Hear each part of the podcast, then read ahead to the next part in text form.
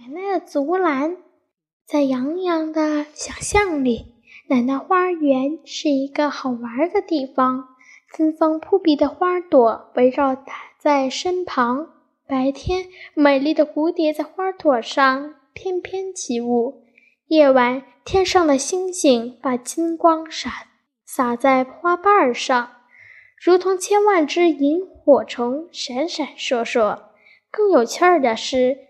花园旁长着一个长着一大片儿一大片儿的竹子，金奶奶三折两卷就变成了个小竹篮，提在手上，那是多么的轻，多么的漂亮，还带着一股清新的竹清香味。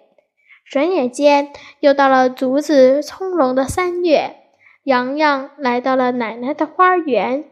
三月间的花园变得绚丽多彩，花朵上有各种各样的五彩斑斓的蝴蝶，有的在采集花粉，有的在碧蓝的天空上飞舞，有的还在花朵底下产产卵。一阵微风轻吹过，一朵娇嫩的花就落到了洋洋的头顶上。奶奶，奶奶，我们一起去做竹竹篮。好的，我们这就去。洋洋拉着奶奶的手，来到了竹子生成、竹子丛生的地方。奶奶砍下一段竹子，把竹子的皮儿一根一根的削，变成了一个竹篮。最后再把花放到竹篮中，就变成了一个美丽的花竹篮。完成了。